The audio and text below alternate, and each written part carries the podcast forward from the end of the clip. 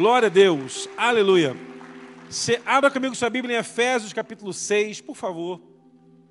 Estamos é, numa caminhada, irmãos, falando sobre é, é, níveis de batalha. Vai aparecer aqui na tela? Vai aparecer na tela.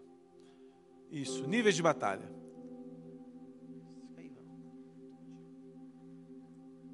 Botou aí? Níveis de batalha. Semana passada foi uma introdução, a gente vai tentar terminar aí algumas semanas. Não é fácil concluir uma série, porque a gente começa. E a expectativa na semana passada era terminar esse texto, mas não deu. O tempo foi curto, uma hora, tem pouco tempo. Que a batalha é grande, meu irmão. Mas a vitória é certa em nome de Jesus. O amém foi fraquinho. A batalha é grande, irmãos, mas a vitória é certa em nome de Jesus. Isso. Efésios 6, a partir do versículo é, 10. Todo mundo achou aí, amém? E finalmente, meus irmãos, sede fortes no Senhor e na força do seu poder. Revestivos de toda a armadura de Deus, para que possais estar firmes contra as astutas ciladas do diabo. Porque a nossa, porque nossa luta não é contra a carne ou contra o sangue, mas contra principados e potestades, contra governantes das trevas deste mundo, contra as maldades espirituais em regiões celestes. Portanto, tomai toda a armadura de Deus, para que possais resistir o dia mau, e havendo feito assim, ficais, pois, firmes. Eu vou parar aqui, é, nesse versículo de número é, 13, porque senão não vai dar tempo da gente falar tudo hoje. Irmãos, começamos a falar sobre níveis de batalha, e as batalhas, elas não são poucas, são gigantescas, mas eu queria falar hoje de um tema dentro desse nível de batalha, que é entender o alinhamento para não entrarmos no esgotamento espiritual. A maior batalha para um crente numa atmosfera espiritual é que ele consiga terminar a sua jornada em Deus sem que ele venha viver o esgotamento espiritual. Tem um livro, inclusive, Esgotamento Espiritual, que vale a pena você ler. Eu não lembro se o autor é o Bill Hybel, mas é um livro joia. Fala sobre a nossa guerra interior quando achamos que não vamos mais conseguir permanecer na caminhada. E, em alguns casos, abrimos mão do, do mover espiritual porque estamos passando por uma guerra. Vamos entender isso. A primeira coisa que a gente tem que entender é que o esgotamento espiritual ele acontece quando o esgotamento físico se encontra com o esgotamento espiritual, com o esgotamento emocional. Você está às vezes bem emocionalmente para passar por uma guerra. Você está focado, está bem mas fisicamente você não está bem. Você às vezes está com um trabalho cansativo, está num curso muito puxado, está numa peleja muito grande, é numa construção, num projeto financeiro, num investimento em alguma área, é, é, é, num curso que você está fazendo. E aí o seu físico não responde ao que você gostaria. Eu não sei você, mas houveram vezes que a gente planejou fazer alguma coisa em família, mas eu estava tão cansado, tão cansado, tão cansado, que eu chegava em casa arrastado assim, me arrastando, e aí quando eu chegava em casa, tinha ainda o compromisso, e eu pensava assim, meu Deus, eu, eu não vou, não dá. Vou não, amor. Aí ela fala assim, mas se fosse para a igreja você ia. Os pastores escutam muito isso, né, irmãos? Eu vou abrir meu coração hoje. Ah, eu vou falar. Pastor, não é que eu vou falar. Hoje ninguém me segura. Hoje, fecha a porta, hoje eu vou falar tudo, irmão. Os filhos querem fazer uma coisa, você está moído. Aí você fala assim: não, hoje não dá. Aí o filho, pai, mas eu nunca te pedi nada. É mentira do filho. Porque eu estou para ver um filho que nunca pediu nada para o pai e para a mãe. Eu nunca te pedi nada, pai. A conversa, não é, essa não cola. Já percebeu isso? Você às vezes quer fazer um negócio, mas teu corpo não responde. Está cansado. E esse esgotamento físico é um risco. porque ele pode, você pode estar muito cansado fisicamente, mas você está bem espiritualmente. Você mantém a vida de oração, mantém jejum, continua lendo Bíblia, está em comunhão, vem aos cultos. O problema é que muitas vezes o esgotamento físico nos leva a fazer a substituição do tempo, colocando as coisas é, é, naturais no lugar daquelas que são espirituais. E aí você começa a ter um problema, porque você começa a deixar de ter a sua rotina com Deus e em Deus. Naturalmente, você começa a priorizar suas coisas e deixa as coisas de Deus de lado. Quanta gente, irmãos, estava uma benção, bombando, funcionando, voando, e de repente vai devagar, vai esfriando, vai esvaziando, aquele balão, aquela bola, bexiga, acho que é bexiga, que todo lugar é bexiga, né? De aniversário, que você enche ela grandona, assim, coloca, ela tá bonita. Ela tem aquelas ainda que acho que é de gás hélio, que fica em pezinho assim, voando sozinha. E quando você olha um dia depois, ela tá meio murcha, depois tá meio murcha. Ela tá voando, mas tá quase arriando. A gente às vezes passa por isso. E tem também o processo espiritual. Tem um processo emocional que você está bem fisicamente, mas está em crise. Não quer fazer nada. A tua vontade é sumir. Você trabalha, trabalha, não vê resultado. Isso começa a fazer mal para você. Você começa a ver resultado no outro, não vem você. Você começa a perceber que, meu Deus, as coisas não andam, não vão para frente e tal. E você começa a, a ficar em crise com isso. A porta que não abre, a doença que não vai embora, o processo que não resolve é, é, a crise que não se acaba, e juntam esses dois esgotamentos, naturalmente a nossa caminhada espiritual vai ser abalada. E aí temos um problema sério, irmãos, porque não compartilhar a nossa dor pode muitas vezes nos fazer uma pessoa, um alvo fácil para o inimigo. Compartilhar problema, irmão, não é sinônimo de fraqueza, é sinônimo de fortaleza. Quando eu paro com alguém e falo, eu estou com um problema, quero compartilhar com você, me ajuda, isso prova que você é forte. Isso prova que você quer saúde. Isso prova que você quer estar bem. Isso aqui é um exemplo. Tem casamentos que acabam porque as pessoas não procuram ajuda. Talvez se procurasse ajuda dava certo. Eu vou contar uma experiência que eu vivi uma vez. Um casal marcou um gabinete comigo. E ele falava assim, pastor, eu não aguento mais aquela marcar no gabinete, eu sentei lá. E era um dia à noite, no último horário do atendimento. Começou nove horas da noite. Pensa no atendimento, mas nove da noite, irmão. Eu tô louco por dois chegar lá e contarem uma bênção, sabe? Assim, ah, para vir aqui, Deus deu uma casa própria para gente, e já comprei uma picanha para o senhor ir lá comer comigo, aleluia. Mas não foi isso. E a mulher sentou, e ela começou a falar, irmão. E ela falava, falava, falava. Meu Deus, essa mulher não tem trava mesmo, né? E sabe quando a pessoa. Eu falei que é meu coração, né? Sabe quando a pessoa começa a falar e repetir uma coisa muito, entra por aqui, sai por aqui? Eu estava assim, irmão. Mas eu estava firme, olhando para ela. Nessa câmera aqui? Assim, firme, ó. E a mulher falou uma hora, irmão.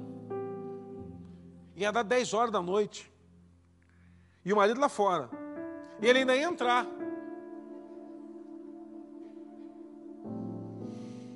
Falei, dispensa o funcionário da noite que hoje, hoje, hoje à noite vai ser uma bênção. E aí o marido entrou. Ah, fulano, Eliezer, vai embora. Pode ir, vai com Deus, vai na paz, deixa comigo. Deus, fecha, fecha, fecha. Entrou o cara, lá sentou.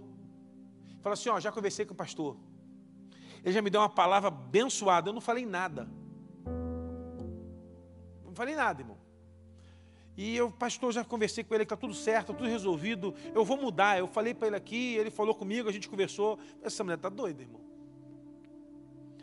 E aí o cara falou assim: Eu também estava lá fora pensando quando você estava aqui dentro. Eu, eu descobri que sem você eu não vivo, eu te amo, e não sei porque a gente está nessa crise. E os dois começaram a chorar. Eu comecei assim: Então vamos morar logo para a gente ir embora. Chegaram ao último estágio mas conseguiram ainda encontrar socorro. Bateram na porta pedindo ajuda. Primeiro nível de batalha que temos que vencer, irmão, quando chegamos no esgotamento espiritual, é nosso orgulho. Porque a gente está esgotado, mas não tem coragem de falar. A gente acha que alguém vai nos julgar, porque a gente vai falar assim, pô, eu estou numa crise no meu casamento. Vai dizer, mas você, fulano? Irmão, quem nunca teve um problema no casamento, irmão? Quem nunca quis pegar as malas e sair correndo de casa? Que atire a primeira pedra. Eu já pensei em fazer isso uma vez. Mas eu pensei assim, vou achar outra igual a Vive aonde, gente? Que é uma bênção, que vive sorrindo o tempo todo, que quase não reclama, ainda cuida das crianças. Falei, eu vou ficar. Torcendo para que ela não vá. De vez em quando, irmãos, o que a gente precisa é só conversar. É a nossa primeira batalha, vencer o nosso orgulho. De bater no, no gabinete do pastor, ou de alguém, ou conversar com líder da célula e dizer, olha, eu preciso que você me ajude. O diabo não consegue conviver numa, num relacionamento onde as pessoas encontram confidentes. Porque o diabo, ele encontra as presas fáceis são aquelas que se distanciam do bando. Quando um predador vai buscar uma presa, ele não procura aquela presa que está em bando gigantesco, ela procura aquela presa que está sozinha. Irmão, você tem batalhas que você vai vencer com o seu irmão do lado te auxiliando, com a sua irmã do lado te auxiliando, com o seu pastor te auxiliando, com o pastor de ministério te auxiliando, com o líder da célula te auxiliando, com o intercessor só orando por você. Guardar não vai te fazer bem. Então eu queria compartilhar com você isso, irmão. A primeira batalha que você tem que vencer o orgulho, procure socorro. Procure alguém que já tem, talvez tenha passado pela mesma crise que você, mas venceu. Irmãos, nós não vamos viver todas as experiências da vida, é impossível. Mas podemos aprender com as experiências da vida dos outros. Muitos erros você não cometeu porque viu alguém cometer esse erro e falou: não quero fazer igual. O esgotamento espiritual que chegou à sociedade dos dias de hoje está mais ou menos assim. As pessoas se entregam 100% no seu trabalho, é, batem meta, batem resultado, cumprem compromissos, pagam suas contas, se organizam ao máximo do que podem, se endividam cada vez mais e vai lutando, lutando, lutando, lutando, e chega uma hora que a máquina não aguenta mais. E aí você tem que tirar de algum lugar. E aí você começa a pesar na balança o que você pode tirar. Se você tirar a academia, o corpo sofre. Se você tirar o passeio com a família, não há higiene mental. Ah, então eu vou ler menos a Bíblia. Eu vou orar menos. Se eu estou em crise financeira, eu vou contribuir menos. Ofertar menos. Está difícil, não vou dizimar. O diabo sempre vai dar para você como opção mais fácil tocar naquilo que pertence ao Senhor. Não negocie o seu tempo com Deus por nada nessa vida, em nome de Jesus, meu irmão. Não negocie. Porque você pode estar mal fisicamente, você pode estar mal emocionalmente, mas se você estiver firmado na rocha que é Jesus, você se torna alguém inabalável porque aquele que está firmado na rocha, que é Jesus, Jesus declara que vem o vento, vem a chuva, vem a tempestade, bate com ímpeto contra essa casa, mas ela não cai, porque ela está firmado na rocha. Tá ligado, meu irmão? Aplaude aí bem forte ao Senhor. Para vencer essa batalha, eu tenho que estar na rocha. Mas na rocha mesmo firmado nela. A nossa luta não é contra a carne, meu irmão, entenda isso, nem contra sangue, mas é contra os principados que tentam dominar esse tempo. É aquela voz da nossa mente que fala: não vai não, para aí, desiste, chega, já fez demais, está na hora de descansar. De vez em quando, irmãos, o diabo ele usa de algumas artimanhas para paralisar o fiel. Seja uma boca da parte do Senhor para liberar palavras de vitória sobre aqueles que estão querendo parar. Entenda, meu irmão, o diabo tem duas ferramentas para usar contra nós: o nosso pecado e o nosso passado. Diga comigo, meu pecado e meu passado. O diabo ele sabe muito bem trabalhar com o nosso passado. O diabo faz você esquecer o que a Bíblia declara sobre o seu passado e aprisiona pessoas lá atrás. Porque seu pai não venceu, você não vai vencer. Porque a sua família não conquistou, você não vai conquistar. Porque a sua família não alcançou, você não vai alcançar. Porque na sua casa ninguém conseguiu, você não vai conseguir. E aí o diabo trabalha com o nosso passado. Mas entenda uma coisa, irmãos, e guarda no teu coração. A palavra declara que se alguém está em Cristo, uma nova criatura é. As coisas velhas já e tudo se fez. Quem está em Cristo, diga amém. Então o diabo não tem mais legitimidade sobre o seu passado. Vença a batalha com o seu passado. Viva o seu presente em nome de Jesus, crendo que o Senhor é contigo e nele você é mais que vencedor. Aprenda também uma coisa, irmãos: se no seu presente você passa guerra, anote isso que isso é profundo. Tudo na vida passa. Até uva passa, meu irmão. Sabia? Entenda que toda crise, tudo na vida é passageiro, exceto o cobrador e o motorista. O resto é passageiro. Profundo, né, irmão? Guardou? Guardas. Filosofia pura, irmão. Chave, virou a chave. A vida é passageiro. Tudo passa. Vai passar. A dor vai passar. O luto vai passar a guerra vai passar, mas o diabo te prende ali, naquele momento do tempo, onde o seu coração volta lá e entristece. Naquela palavra contrária que você recebeu, olha, você tentando guerrear para frente e o diabo tentando puxar você para trás. Irmãos, entenda uma coisa: o maior nível de batalha que precisamos vencer está na nossa mente. Te aconselho a ler um livro da Joyce Meyer, Campo de Batalha da Mente. Todo quem tem que ler esse livro, depois da Bíblia tem que ler esse livro também. Eu vou citando aí, você vai lendo. Também é um importante o tanto, mas esse é bom. Porque ensina como você vai vencer aqui. Você não começa na ação, você começa no seu pensamento.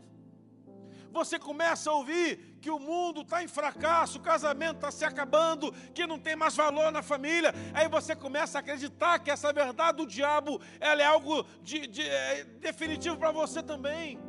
Pastor, mas no Brasil as pessoas acabam um casamento, mas o seu não vai acabar em nome de Jesus. Mas no Brasil os filhos se tornam rebeldes, mas os seus não serão em nome de Jesus. Ah, mas no Brasil as pessoas não conseguem realizar os sonhos, mas você vai realizá-los em nome de Jesus.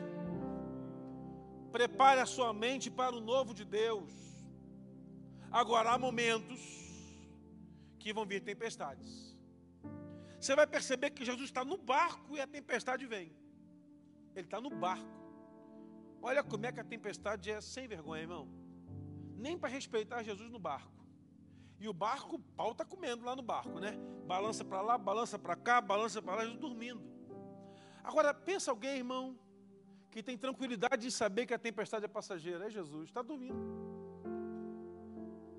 E dá aquela bocejada. Uh, e o discípulo olhando assim, para ele dormindo, e ele está lá roncando. Não devia roncar Jesus, né? Ele não é igual você, que de vez em quando dá uma roncada. Não, não roncava. Era aquele sono em paz. Ele deitava em paz, logo levantava, mas os discípulos estão assim, tempestade para lá, tempestade para cá, e segura, puxa a âncora, joga a corda, estica, vira o timão para um lado, puxa a vela para o outro, e vira o remo, e tempestade louca, e Jesus dormindo. Até que um discípulo pensa, mas não está dando, cara, vamos afogar. Chama o cara para ver se ajuda alguma coisa. Aí vem alguém para acordar. Imagina um. Irmão, pensa comigo. Imagina acordar Jesus dormindo aquele soninho da tarde. E aí o cara vem.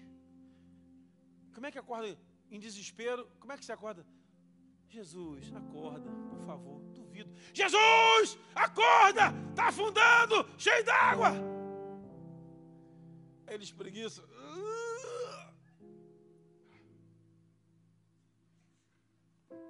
Hein? O que, que foi? Ah, o barco está afundando. Você não vai fazer nada. Aí Jesus olha para todos eles e fala: Homens de pequena fé, Meu Deus do céu. O barco água na metade. Todo mundo desesperado. Aí ele vai na proa do barco e dá uma palavra. Mar, aquieta-te. Vento, cala-te. Bonança. Acabou a tempestade. Basta uma palavra do Senhor que a tempestade acaba. Não estamos livres de passar da, de passar da tempestade. Passaremos em muitas ao longo da nossa vida. Mas se ele estiver no barco, a palavra liberada dele acalma a tempestade e aquieta o vento. Bonança. Agora tem um problema, o barco está cheio d'água. Temos que jogar água para fora. Pega o balde, joga um balde para fora e o capeta joga dois baldes para dentro. Joga um balde para fora, o diabo joga dois baldes para dentro. Entenda uma coisa, irmãos, na nossa trajetória, nós não estamos livres de passar por tempestades, não estamos livres, vamos passar por muitas, porém, quanto mais cedo clamamos o nome de Jesus, tão logo a tempestade termina. Reparar o dano da tempestade pode ser o problema para muitos, porque você até venceu, mas não tem forças para continuar a esvaziar aquele barco cheio d'água. Às vezes o casamento até foi restaurado, mas você não tem mais força para continuar no relacionamento por um desgaste tão grande. Irmãos, eu já encontrei pessoas que já não aguentavam mais o casamento, o relacionamento, já não tinha mais jeito, não dá mais, não aguento mais, está difícil.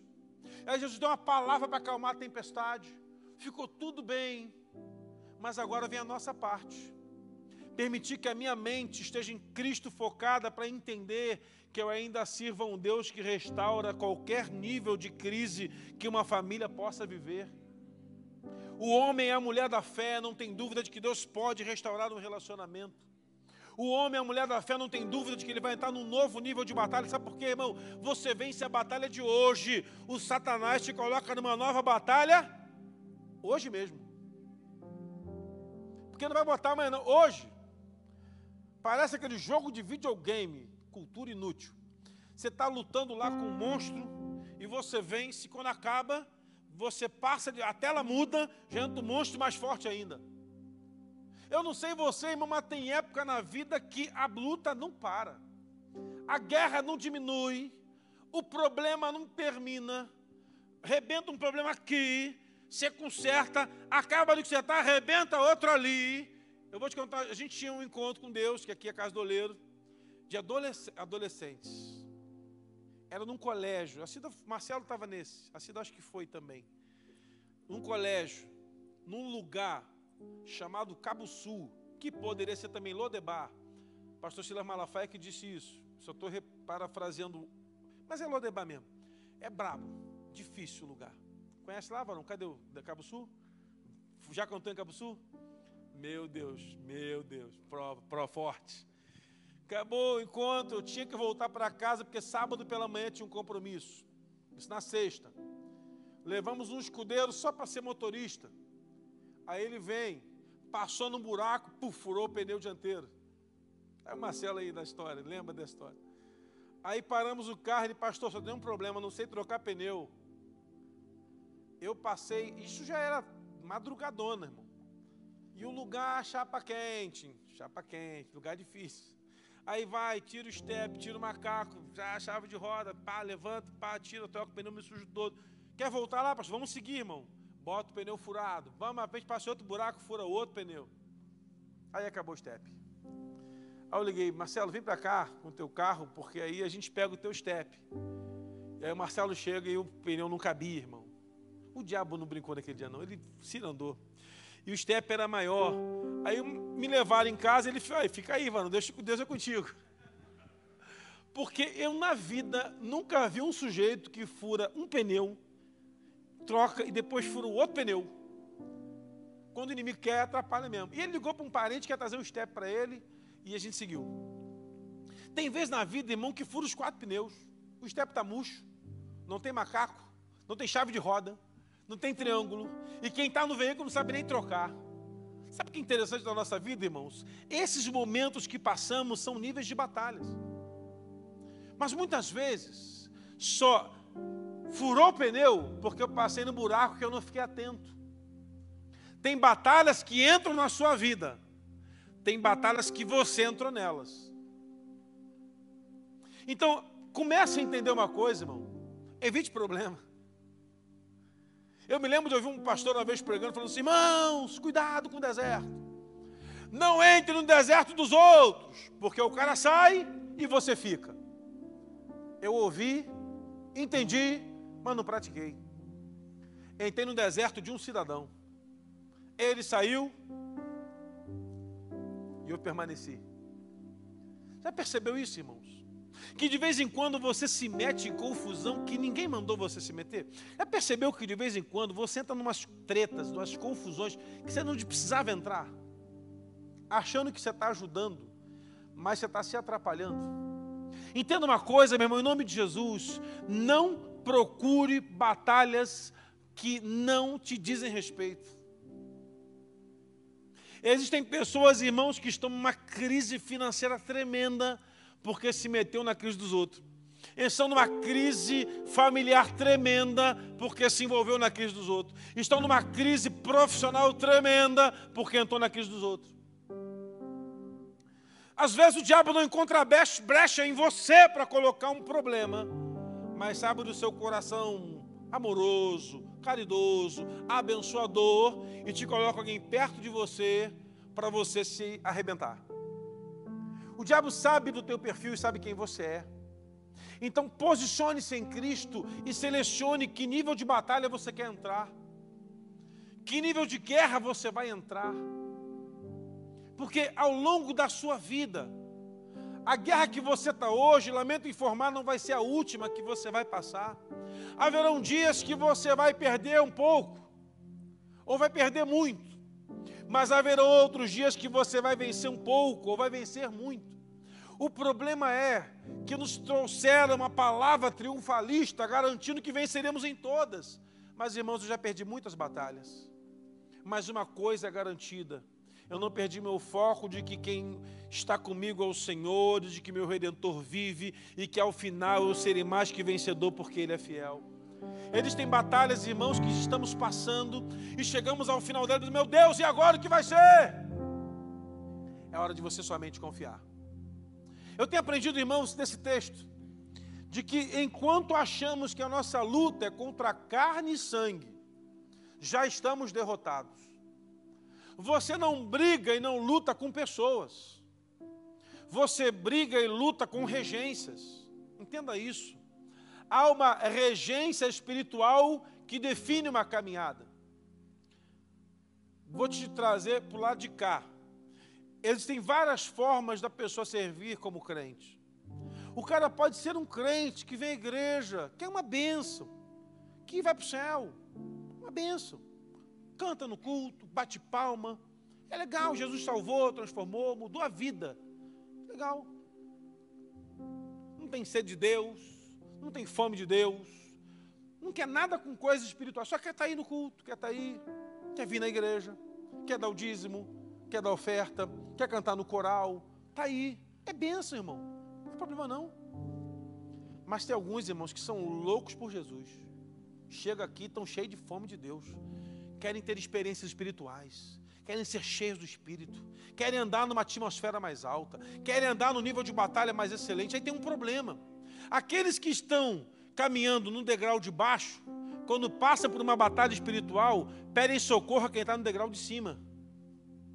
Aqueles que andam numa vida natural começam a procurar socorro naqueles que caminham numa atmosfera sobrenatural. E aí o que acontece? Aquele que está buscando, lutando, guerreando, voando em Deus, é tirado de onde está muitas vezes é sugado por aquele que lá embaixo está e não tem uma vida de intimidade. Pessoas cheias de Deus sempre serão procuradas por pessoas vazias de Deus. O pior é que isso acontece dentro da igreja. Aqui não tem isso, mas aí fora está cheio. Aqui não tem isso. Mas tem gente, irmão, que é, está lá. É os crente SSS sentado, salvo e satisfeito. Você viu? cara está salvo, está satisfeito, fica sentado no banco, na cadeira, é uma beleza lá, ocupa espaço, é joia, está no culto, é legal, faz volume. Mas Deus está precisando de crentes que não ficam sentados, que estão salvos, mas não estão satisfeitos, querem mais de Deus, querem batalhas numa atmosfera espiritual, querem declarar para o inferno e as trevas que eles vão de cair no nome de Jesus que não, haverão, não haverá barreiras para, para o seu crescimento espiritual, de que ele vai entrar em pelejas e serão pelejas gigantescas. Irmãos, o nosso grande desafio é que às vezes o Senhor quer usar a sua vida para abençoar alguém, mas você não tem muito para oferecer a Ele. É como se você fosse um tanque de combustível alternativo para reabastecer aquele que está vazio. Mas tem pessoas que vêm se esvaziando ao longo da vida e está tão vazio que não tem mais nada para oferecer, nem para o outro, nem para si.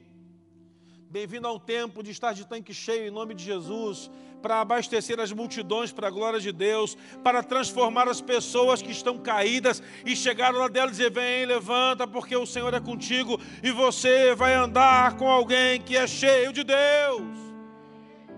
Pegue as pessoas naturais e as leve para uma experiência sobrenatural, elas fogem. Pessoas naturais e pessoas sobrenaturais. Pessoas que andam na atmosfera do natural contra a carne e sangue, e pessoas que andam na atmosfera do sobrenatural contra principados e potestades. A igreja precisa escolher, não a nossa, todas as outras precisam fazer uma escolha um dia. Se vamos guerrear contra carne e sangue ou contra dominadores nas regiões celestes. O problema é que se nós quisermos guerrear contra carne e sangue, vamos ferir pessoas o tempo inteiro. Porque a luta da carne é na carne. Você quer um exemplo? O jejum, você começa na carne. Tem um jejum aí da casa do oleiro.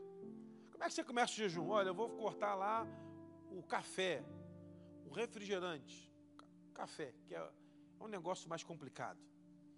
Eu tomava muito café, cortei de vez. Eu tive, quando cortei o café, uma chamada crise de abstinência, segundo a médica. Ela falou assim: ó, você cortou a cafeína, é, você está tá viciado, vou cortá-lo, mas cuidado. Você pode ter crises. E eu não sabia que era assim que funcionava os médicos da casa, depois me corrijam se eu estiver errado e eu recorrijo aqui para vocês. Mas comigo foi assim, uma dor de cabeça insuportável. Eu não conseguia abrir os olhos no claro, só no escuro. Eu lacrimejava dormindo. Minha mão tremia para escrever. Eu me sentia um viciadíssimo. Minha mão tremia, eu esticava a mão assim, minha mão ficava tremendo. Minha maxilar ficava incomodado. E aí eu ficava assim, só um cafezinho vai melhorar, só um cafezinho vai melhorar. E aí, depois de dez dias eu pensei, meu Deus, como deve ser a luta para largar uma droga. Se por um café eu estou assim, imagina uma droga mais pesada. Mas eu conheço um moço que aceitou Jesus um dia e nunca mais cheirou cocaína. Esse moço usava cocaína diariamente. E a mulher não aguentava mais. Ficou nove meses na cadeia, cocaína nove meses e depois cocaína em casa, cocaína na rua. E um dia eu estava tendo um culto, e esse cara levanta os dois braços na hora do apelo. Rei para frente, Senhor Jesus. O que, é que eu tenho que fazer agora, pastor? Largar todos os seus amigos e ler a Bíblia e vir para a igreja. Nunca mais usou droga. E aí perguntaram para ele: qual foi o tratamento terapêutico que você fez? Qual foi é, é o remédio que você tomou? E ele não sabia responder. Eu falei: diga assim, eu, o tratamento terapêutico é o que a palavra diz. Com uma só gota do poderoso sangue de Jesus, eu fui totalmente liberto da droga, porque o sangue de Jesus ainda tem todo o poder no céu e na terra.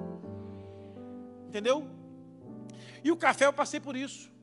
Então você vai tirar o café, você vai entrar numa guerra contra a sua carne. A sua vontade de beber o café vai ser maior do que a sua vontade de não beber o café. Ah, o jejum é de carne. Irmão, são 21 dias sem comer carne, você tem 21 churrascos convidados naquele período. Você chega numa casa para tomar café da manhã, tem um bife na chapa com cebola. Não sei se tu já passou por isso. Vem tomar um café da tarde comigo. Você chega lá, o cara está batendo conta filé no liquidificador com leite. O conta filé dele, ele come como ele quiser. Não se mete, não. Bate no liquidificador leite com aveia. Quer não? Não. Hum, hum, podendo. Acabou o jejum. Ninguém chama você para churrasco. Só tem salada. Só tem bolinho de queijo. Empadinha de queijo. Eu não sei se tu passa por isso. Jejum é de refrigerante. Você vai no lugar, irmão, você liga o bebedouro, sai Coca-Cola. Acabou o jejum do refrigerante. Você abre a garrafa de coca, tem suco de maracujá dentro. Embalar errado. É engraçado isso, porque o inimigo ele oferece o cardápio da opção para que você perca o foco. É, contigo também é assim, amém? Contigo também é assim, amém? Pensei que fosse só comigo. Porque você tem que vencer primeiro na carne. É na carne que você tem que vencer primeiro. E aí, quando você vence no nível da carne, aí você entra no segundo estágio, que é uma batalha no espírito. É quando o inimigo fala assim: jejum demais? Para quê? Não vai adiantar não. Jejum para transformar alguém que você está orando para ir no, no casoleiro ser abençoado.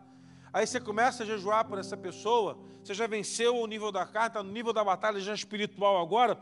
Essa pessoa começa a desdenhar do retiro, diz que não consegue ir, não vai dar para ir, e a agenda vem, e o emprego entra no lugar. Já viu quando o trabalho, o cara folga todo sábado, a mulher todo sábado, e naquele sábado escalou. Guerra no espírito. Percebeu isso? Vou fechar um contrato, fechar um contrato. Você está jejuando fechar um contrato. E o cliente quer fechar um negócio. Você vai lá com o contrato na mão, caneta na mão, para assinar o contrato, está jejuando, o diabo vai e faz o cara quebrar a mão para não assinar o contrato no dia. Ó, fraturei só daqui a dois meses. Irmãos, o inimigo sabe trabalhar. O diabo sabe ser diabo. E ele é bom nesse negócio, está aí esse tempo todo, perturbando muita gente. O que nós temos que aprender é que nós também temos que ser bons em ser crentes. Temos que ser bons em ser espirituais. Temos que ser bons em servir a Deus. Eu me lembro que a gente, quando ia fazer evangelismo em presídio, era um negócio interessante, irmão. A gente chegava lá no presídio sossegado, de lá suado, irmãos. Eram 200 detentos, 200 endemoniados. Esse é um negócio de maluco, irmão. Chegamos lá no e era presídio de menor, não é nem de adulto, menor. Era menor. A gente ia orar, mãos, ficava no culto, os meninos todos já, parece que já viam já, um diabo empurrando o outro. Vinha assim, na fila, ladinho, tudinho, os diabinhos, tudo juntinho. Aí tudo certo. Aí vamos lá começar a oração. Vamos orar, começar a orar, orar daqui a pouco. E tinha um guitarrista tocando, daqui a pouco, bluf, bluf, bluf, demônio. Rapaz, éramos, éramos em sete, oito. Que guerra, meu irmão, que guerra. A gente saia suado, rasgava a roupa, era um negócio de louco. No final, meu Deus, que coisa louca, a gente não está aguentando mais. Era assim. Quantas vezes, irmãos? O inimigo ele sabe trabalhar na nossa mente primeiro. E a nossa batalha começa aqui, ó. Eu preciso entender quem eu sou em Cristo. Eu preciso entender o meu posicionamento primeiro. Quem eu sou em Jesus. Quem, o, quem, o que eu represento e a quem represento nessa batalha que eu estou vivendo.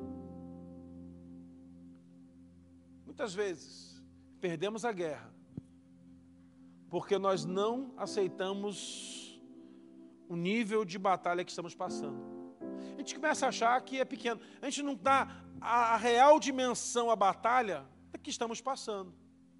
Muitas vezes, tem muita gente, irmãos, que não compreendeu a guerra que está vivendo ainda. Não vive na realidade, com os pés no chão. Não consegue entender isso. A pessoa está toda endividada e faz mais dívida. A pessoa sabe que tem uma crise no relacionamento e procura outra crise. A pessoa sabe que a empresa está mal e procura criar situações para colocar a empresa pior. E na vida espiritual também não é diferente. A pessoa está mal espiritualmente e começa a faltar as atividades de célula, faltar o culto, a não querer estar mais nas escalas. Eu me lembro uma vez um músico que falou para mim, pô, pastor, estou muito mal, não estou pronto para ministrar sobre a vida das pessoas. Eu falei para ele, você acha que eu subo no altar para pregar toda vez bem, cara? Tem dia que eu estou um caco, quebrado, eu estava um dia, irmãos, muito mal. Eu estava sentado um dia, as cadeiras ficavam no altar, sentado um dia. O louvor estava cantando. E eu estava arrebentado, irmãos, mal, mal demais, sentado ali, pensando, meu Deus, o que, que eu estou fazendo aqui hoje? E o povo está aqui no culto, e ainda estava chovendo para piorar, e estava frio para piorar, e eu, a igreja estava vazia para piorar, e eu estava pior que todo mundo ali. E eu abaixei a cabeça e falei, Senhor, eu não estou aguentando mais, eu não aguento mais, eu vou explodir. Até que alguém botar a mão no meu e for orar por mim. E essa pessoa começou a orar no meu ouvido e falou assim, pastor, Deus mandou te dar uma palavra. Eu falei, então dá, porque eu não estou precisando mais do que todo mundo. Deixa Deus te usar. E ele orou e falou assim, pastor, Deus mandou dizer que esse povo precisa de você forte. Eu falei, é Deus mesmo. Não é o diabo, é Deus, porque eu estou mal, hoje eu estou mal. E você vai bradar igual um leão. Eu falei, ah, meu, tô precisando, hoje eu estou um gatinho siamês. Aqueles que tem uma, uma coleirinha assim no pescoço com sino. Que é gato bem ruim. Sabe aquele gato ruim? Que o dono chega, não olha assim e continua dormindo? Porque o cachorro, quando o dono chega, o cachorro late, né? O gato, meu irmão, misericórdia. O gato olha e é, vai lá e continua dormindo. Por isso que vendem espetinho de gato por aí. Porque o gato não valoriza a, a família que ele está. Eu estava desse jeito, mano. Aquele gato vira-lata ruim, sabe? Aquele gato ruim. Nome do seminarista, Johnny Belato. Deve estar online aí, Johnny Belato. Ele orou, irmão. Eu pulei da cadeira. Ei! Levantei. Peguei o microfone e já comecei a cantar. Preguei. Ah, terminei o culto. Pastor, você está pegando fogo? Tava. Por quê? Porque o diabo estava jogando uma água para apagar o fogo. Mas o fogo que Deus acende, o capeta não apaga nem com a mangueira do corpo de bombeiro. O fogo que Deus acende no nosso coração, irmão, pode vir uma tsunami sobre nós, ela parece que vai apagar, mas o sopro do Senhor reacende a chama, porque o Senhor não deixa apagar o pavio que fumega. Essa é a batalha. Mas aí, nós temos aquele hábito assim: não, mas eu, eu sou pastor, pastor não pode ter problema. Mentira do diabo, irmão. Eu tenho mais que você, se duvidar. Eu estava um dia, irmão, reclamando da vida com um pastor amigo. Falei, rapaz, que luta financeira esse negócio aí, cara. E tal, e não sei o que, tal, essa crise de obra. Aí ele falou assim: Você quer trocar? Aí eu olhei para ele e pensei assim: Rapaz, não, não, deixa eu com a minha. E se você quiser trocar, a gente troca. Eu falei: Não, não, não. Se está oferecendo é porque não é coisa boa. Se tivesse que boi na sombra, nem oferecer, tá, não, não, fica cada um com seus problemas, meu irmão. Cada um com seus problemas. Você acha que o mundo gira em torno da sua crise? Não, irmão. Entenda. Todo mundo passa por batalhas. A diferença é como vou lidar com elas. Entenda que a batalha, na batalha, no mundo espiritual, ela começa com um jogo de palavras. Exemplo, Golias e Davi. Olha como é que a guerra é interessante. A Bíblia vai dizer que eles estão num vale, e naquele vale, há 40 dias, tem um gigante, que nós não sabemos o nome do gigante. Golias não era o nome do gigante. Golias foi o nome que os hebreus deram para ele, porque Golias é o nome hebreu, e ele era filisteu. Não tinha, não tinha Golias no meio dos filisteus. Golias foi o apelido que deram para o cara. Guarda essa aí, que essa é a revelação. Isso o seminário não ensina. Tem que pagar os alunos de seminário um boleto em dia, hein? Pagar uma pizza para mim. Isso aí, se cair na prova, todo mundo erra. Golias significa aquele que envergonha, aquele que desnuda, aquele que expõe a vergonha. E está lá. 40 dias xingando Israel. E xingou o povo, xingou o rei, xingou a mãe do rei, xingou a mãe do soldado, do capitão. E aí começou a falar de Deus. E vai Davi levar o lanche. E chega Davi e vê essa cena. E pela primeira vez na vida ele fala: Uau, que lugar maneiro! Todo mundo de guerra, como é que é essa briga aí? É na espada, é na lança? Ó, oh, o irmão fala: Fica quieto que o negócio está pegando. Se descobrir a gente aqui, a gente morre. O cara está aí. E aí ele vê o cara no meio do vale desbravando, gritando e xingando contra Israel. E ele fala: ninguém vai parar esse cara, não. Eu mandei falar: Vamos botar eu para brigar com ele, eu vou morrer, fica quieto. Você é só um garoto. E Davi começa a ficar enfurecido, sabe por quê? Porque o Espírito do Senhor estava sobre Davi. Quando o diabo se levanta afrontando, quem é cheio de Deus não aceita as afrontas do diabo. Por esse motivo que você fica revoltado quando o inferno se levanta contra as pessoas e elas são para ser, elas serem vencidas. Por esse motivo, quando o inferno quer derrubar uma família, você entra na frente e diz: não pode, porque eu sou cheio do Espírito do Senhor. O Espírito do Senhor sai de Saul e entra em Davi, e ele fala: Eu vou lá. E o, alguém fala: tem, tem um cara que vai, tem um cara que vai, tem um cara que vai. E chega no rei e fala: Manda trazer. Aí chega o Davizinho. E o rei olha e fala: Você vai guerrear com ele? Vou. Não vai dar certo. Ele é um olha a palavra do rei. Ele é guerreiro desde a juventude, você é um garoto. Ele fala, mas eu já matei leão e urso. E o rei está tão desesperado, fala, então vai, morrer alguém, morre você.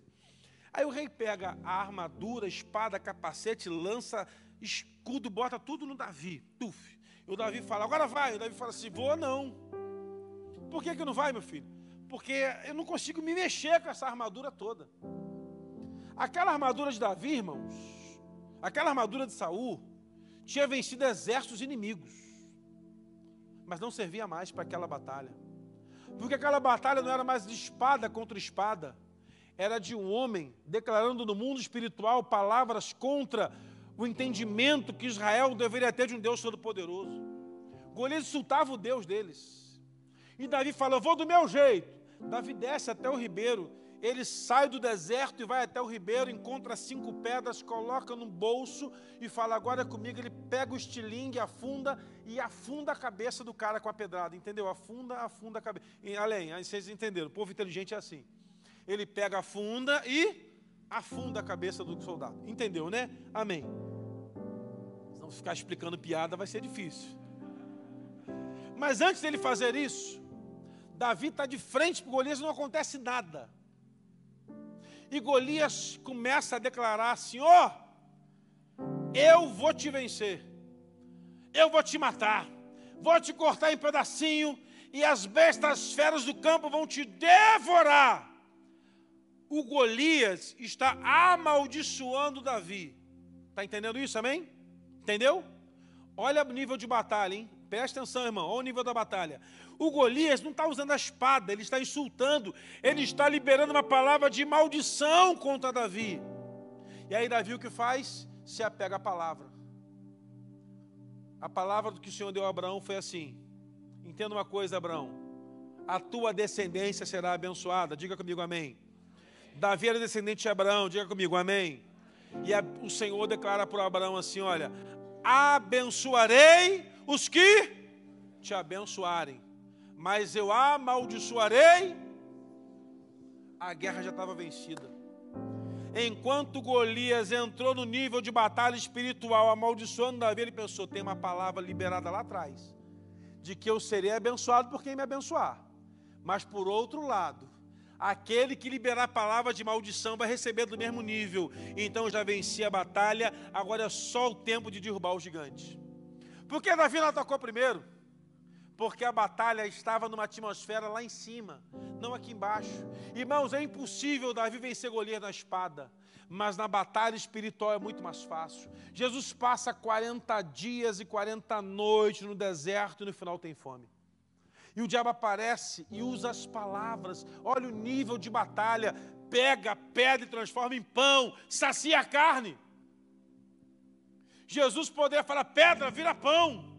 Porque eu imagino Jesus olhando para aquelas pedras no deserto e devia estar vendo pão doce, pão de sal, pão de alho, pão de forma, pão francês, pão suíço, pão de qualquer coisa. Pão de queijo, se ele fosse mineiro, aí. Ele olha para aquelas pedras e fala: Eu podia, mas nem só de pão vive o homem. Ou seja, nem só do nível de batalha na carne eu vivo, porque a minha luta não é contra carne ou sangue, mas contra principados e potestades. A igreja não luta contra carne e contra sangue. Não lutamos contra pessoas, mas com aqueles a quem elas representam. Tem pessoas que carregam a influência do inferno da sua vida e você foi levantado por Deus para desfazer as obras do diabo nesse tempo. E como é que você desfaz as obras do diabo? Saindo da luta da carne indo para a luta no espírito. O nosso desafio então hoje é entender aonde eu estou guerreando. Se eu estou sendo levado pelo diabo para o nível de baixo ou se eu estou levando o diabo para o nível de cima. Toda palavra que o inimigo lançar contra a tua vida, meu irmão, ela pode encontrar lugar, mas você pode rebater a palavra do inferno com a palavra do céu. A palavra do céu está aqui, mas se você não manejar bem a palavra da verdade, você vai ser derrotado.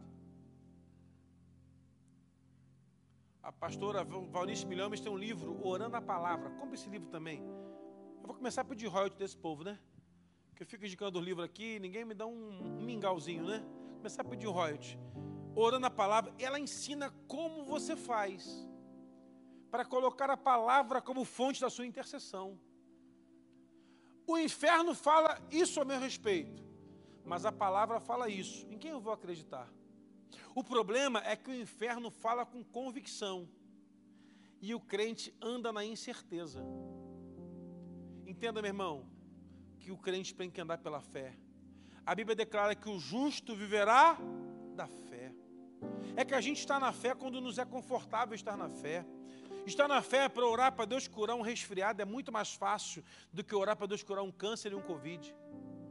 Orar para que Deus restaure é uma pessoa que está com alergia, tempo de mudança de tempo é mais fácil que orar por alguém que é soro positivo.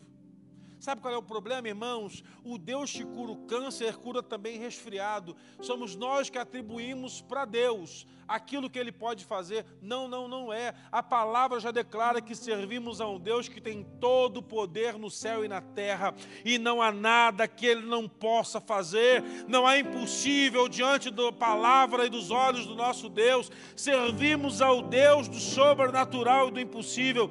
Então, meu irmão, precisamos começar a entender entender uma coisa: eu tenho todo o direito de batalhar com o inimigo aqui embaixo, no nível da carne. Vai perder. Mas se eu saio do nível da carne e entro no nível do espírito, já está garantida a vitória em nome de Jesus. Eu queria convidar você a entender uma coisa nessa noite. A sua boca produz o termo da sua vitória. É como se um contrato assinado com o céu o Davi está ali ouvindo aquelas afrontas do diabo fala: Não, não, vai ser contigo isso. Você não sabe o que está falando, cara. Eu não. Eu estou cheio de Deus. O Espírito do Senhor está sobre mim. Davi acerta a pedrada na cabeça do gigante. Sobe sobre ele, pega a espada pesada, lhe corta a cabeça. E Israel, quando vê aquilo, irmãos, ah, muda tudo. O povo começa a correr e os filisteus fogem. E agora começa um novo cântico no meio dos judeus, no meio dos hebreus. Saul matou milhares, mas Davi, dez milhares. Matou um só, mas é como se fosse dez milhares. Irmãos, entenda, quando você perde uma batalha no nível da carne, quando você vence uma batalha no nível da carne, ela volta amanhã de novo contra você. Mas quando você vence uma batalha no espírito, você se torna alguém muito mais que vencedor, porque a palavra do Senhor é essa. Em Jesus somos mais que vencedores. O texto fala de que nós somos mais que vencedores. O texto fala de que nem a morte, nem a vida, nem altura, nem profundidade, nem porvir, nem alguma outra criatura poderá separar-nos do amor de Deus que está em Cristo Jesus, nosso Senhor. Então, irmão, significa dizer que o mais importante na batalha é eu entender que eu serei vencedor nas guerras contra o inferno, porque o Senhor me amou primeiro. Porque Ele me amou. E o amor do Senhor se expressa em minha vida me guardando, na minha entrada e na minha saída mas eu preciso decidir onde eu vou batalhar com o inimigo. Quando eu estou numa peleja, irmãos, quando entramos numa peleja, temos que entender: vou levar para a oração ou para a murmuração? Vou levar para um tempo de adoração ou um tempo de reclamação? Paulo e Silas são colocados numa cadeia, não fizeram nada, 40 chibatadas levaram, foram presos no cárcere interior, estão amarrados com os pés, costas no chão, friagem tremenda, no último degrau da cadeia. E o cárcere naquele tempo não é igual hoje, essas cadeias bonitas, com internet, telefone celular liberado, para ligar para você, falar que você questou a família, não é mais assim não. Naquele tempo era uma caverna, era um buraco talhado da pedra, o lugar que sobrou botava lá, colocava uma cela na frente, uma corrente lá no fundo e toda a higiene era feita naquele lugar. De vez em quando jogava-se água e empurrava todo o detrito para o cárcere interior. Era o último, era o pior lugar, cheiro de urina, cheiro de fezes, bactérias por todos os lados, aqueles homens com a roupa rasgada, costa arrebentada, rosto arrebentado, açoitado com chicotes, todos quebrados. A Bíblia diz que os caras estão de madrugada cantando louvor, irmão enquanto tem quem de madrugada reclamando da dor, da dor de cabeça, os caras estão de madrugada cantando louvor. Minhas lamparinas estão acesas. Imagina o cara de madrugada cantando isso, meu irmão. Aí o cara fica lá, é só bater que eu vou abrir. Meu, pensa num negócio de maluco. Todo mundo pensa assim, os caras estão cantando hino. É. E os prisioneiros olhando, os caras cantando louvor de madrugada, arrebentado. Ó, oh, chegaram dois aí todo quebrado, hein? Ó, oh, devem ter feito uma bobagem grande, os presos comunicavam. Ó, oh, o carcereiro vai entrando, vai entrando, bota no último lugar, prende os pés no tronco, deitado no chão, cantando louvor. Imagina, irmãos. Isso é fé. Isso é alguém que entendeu o nível de batalha. Os dois na cadeia, vem um terremoto solta as cadeias, ninguém foge. Igual em Curitiba. Se bater um terremoto de Curitiba e abrir as cadeias, nenhum preso foge. Presos educados em Curitiba. Presos conscientes que estão presos de verdade, não podemos fugir. Meu lugar é aqui. Ninguém fugiu. Mas o carcereiro pensou assim: ah, hoje eu morro porque o Império Romano é dureza. Vou me matar, então me mato antes. E Paulo falou: não te faça mal. Não fugiu um detento. E de repente, Paulo fala assim para ele: Fica tranquilo, não fugiu ninguém. E o carcereiro olha e fala: O que eu tenho que fazer para ser salvo? É o pecador fazendo apelo para si mesmo. O cara fez, a, o cara fez apelo pelo que, que eu tenho que fazer para me converter? E Paulo fala: crê no Senhor. E já profetiza: e será salvo tu e a tua casa. O camarada pega Paulo e Silas, leva para a casa dele, faz uma mesa, todos se convertem. No dia seguinte, Paulo e Silas são liberados. O terremoto não foi para libertar Paulo e Silas, mas para acordar um carcereiro que dormia enquanto a igreja adorava no meio da crise. Quando a igreja adora no meio da crise, até quem está dormindo vai acordar, porque terremotos acontecerão em nome de Jesus. Então, irmão, quando você estiver no dia difícil, no dia da batalha, comece a cantar louvores a Deus. Pega aquela playlist lá que você tem, comece a cantar os louvores. Comece a cantar louvor. Comece a cantar louvor. O diabo quer calar você, mas ele não vai conseguir. Você vai cantar louvor. O diabo quer parar você, mas você não vai parar de cantar louvores. Porque uma pessoa natural que batalha no nível da carne murmura na crise, mas uma pessoa que anda no espírito adora na crise. Pensa nisso, irmão. Aqui tinha um coral cantando ontem, tinha gente em crise aqui cantando louvor. Você pensa que tem que estar louvor aqui todo domingo cantando, está bonitinho, está bem, está sorrindo. Às vezes por dentro está arrebentado, mas entende, mesmo que eu suba nesse altar arrebentado, o diabo não vai calar a minha adoração. Porque a circunstância não é maior que a promessa. A circunstância não é maior que a promessa. Entendeu isso? Diga comigo, a circunstância não é maior que a promessa. A promessa não tem a ver com você, tem a ver com aquele que prometeu. Porque a Bíblia declara que aquele que prometeu é fiel para cumprir. E a Ana Paula Valadão, a Paulinha, para os íntimos, diz que ele é fiel para cumprir toda a promessa que Ele um dia nos fez. Pastor, mas não aconteceu ainda. Quem fez a promessa é fiel. Eu só sei disso. Ah, mas está difícil. Quem fez a promessa é fiel. Eu vou ficar em paz. Irmão, aquilo que Deus te prometeu vai acontecer. Fica tranquilo. Só não perca a esperança de crer que aquele que fez a promessa é fiel, haja o que houver. E aí você vai para o nível de batalha lá embaixo. O diabo está você para lutar na carne. Faz o contrário. Leva o diabo para lutar no espírito. Começa a orar, jejuar, interceder. Comece a ir para o culto, mesmo no dia difícil. E seja o cliente mais animado possível. Porque os demônios vão ficar se olhando, rapaz, mas esse cara está com problema? Tá, ele vai lá, para o diabo, chefe. Ô chefe, está com problema, não adiantou. Dobra o problema, dobra a adoração. Dobra o louvor, aumenta, canta mais alto. Mas eu canto desafinado, eu também, mas eu vou assim mesmo. Tem problema não. Não estou competindo com ninguém, estou cantando para Deus, embora. Triplica a luta, continuo cantando. Leia o livro de Jó, irmão. Leia o livro de Jó. Você vai perceber que o cara perde filhos num dia, fazenda, casa, patrimônio, credibilidade, saúde, tudo. E fica com a mulher rabugenta do lado.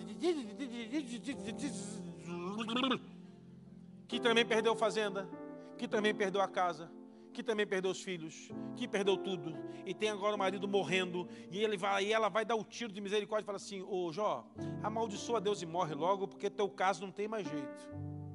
E o Jó fala: Você está louca, mulher? Eu bem sei em quem eu tenho crido. Eu sei que meu redentor vive. Eu sei que ele é fiel. Eu sei que ele vai dar uma palavra final e acabou.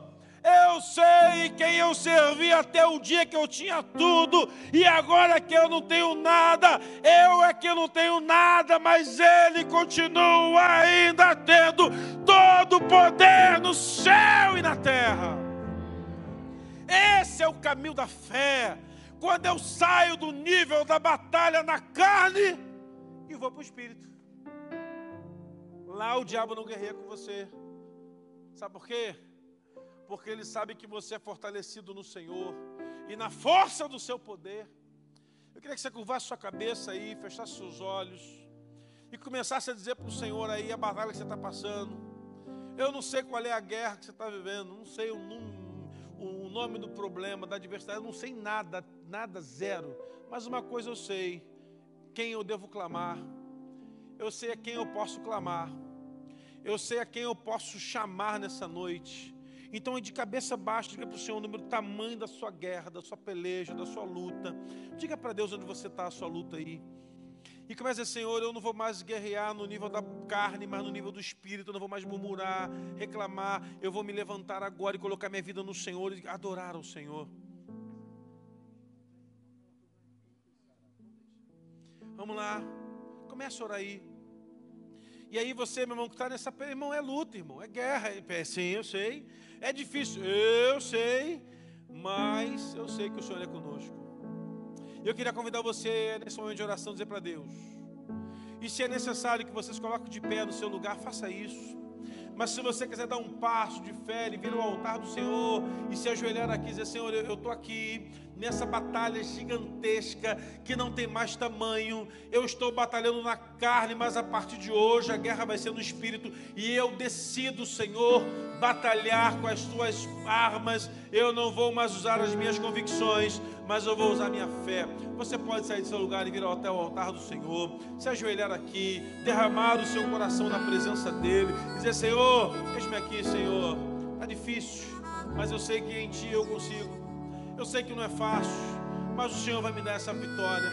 Eu sei que não é fácil, mas aquilo que o Senhor prometeu vai se cumprir. Pode se mover.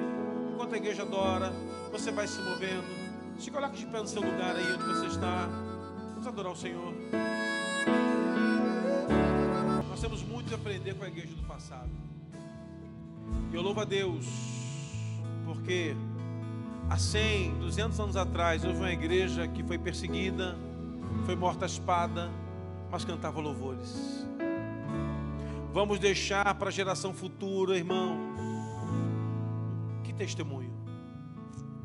de crentes que fracassaram, que retrocederam, ou daqueles que permaneceram avançando, lutando com as suas ferramentas, passo a passo. Sabe qual é a nossa maior crise, irmãos? É que nós achamos que entramos na batalha hoje, sairemos dela amanhã vitoriosos. Irmãos, entenda, você vai precisar lutar, mas não use as armas que todos usariam. Use as armas do céu em nome de Jesus. Eu quero declarar para a tua empresa que está quase falindo, irmão. Leva a tua empresa para o nível espiritual, unge aquele lugar. Estabeleça oração de manhã, estabeleça oração de noite. Estabeleça tempo com Deus. Ó, aqui vamos orar. Não, mas eu sou ateu, mas aqui a gente vai orar.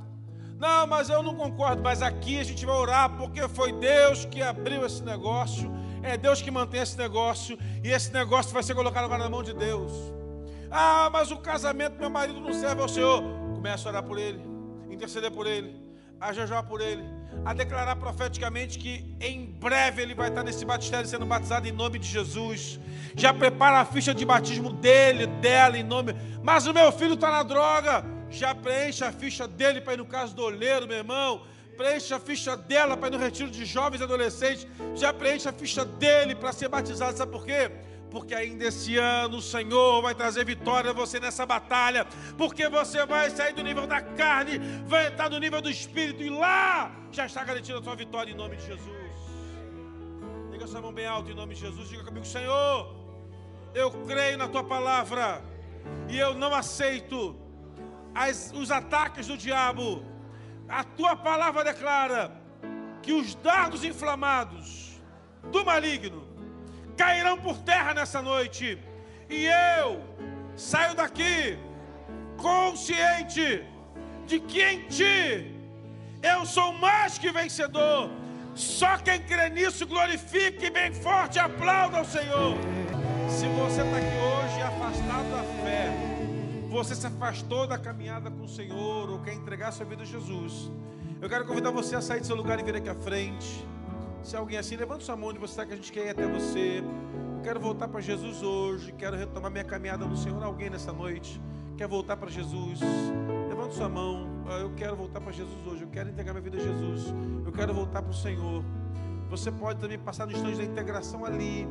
Tem uma equipe ali para atender você, para orar com você, para abençoar você. Vá em paz. Deus te abençoe. Se movimente de forma espiritual essa semana. Nós queremos conhecer você que nos visita, passa na integração, vá para casa declarando que dele é o reino, que pertence todas as coisas e que o Senhor derrame sobre a sua vida uma semana de bênção e conquistas em nome de Jesus. É a glória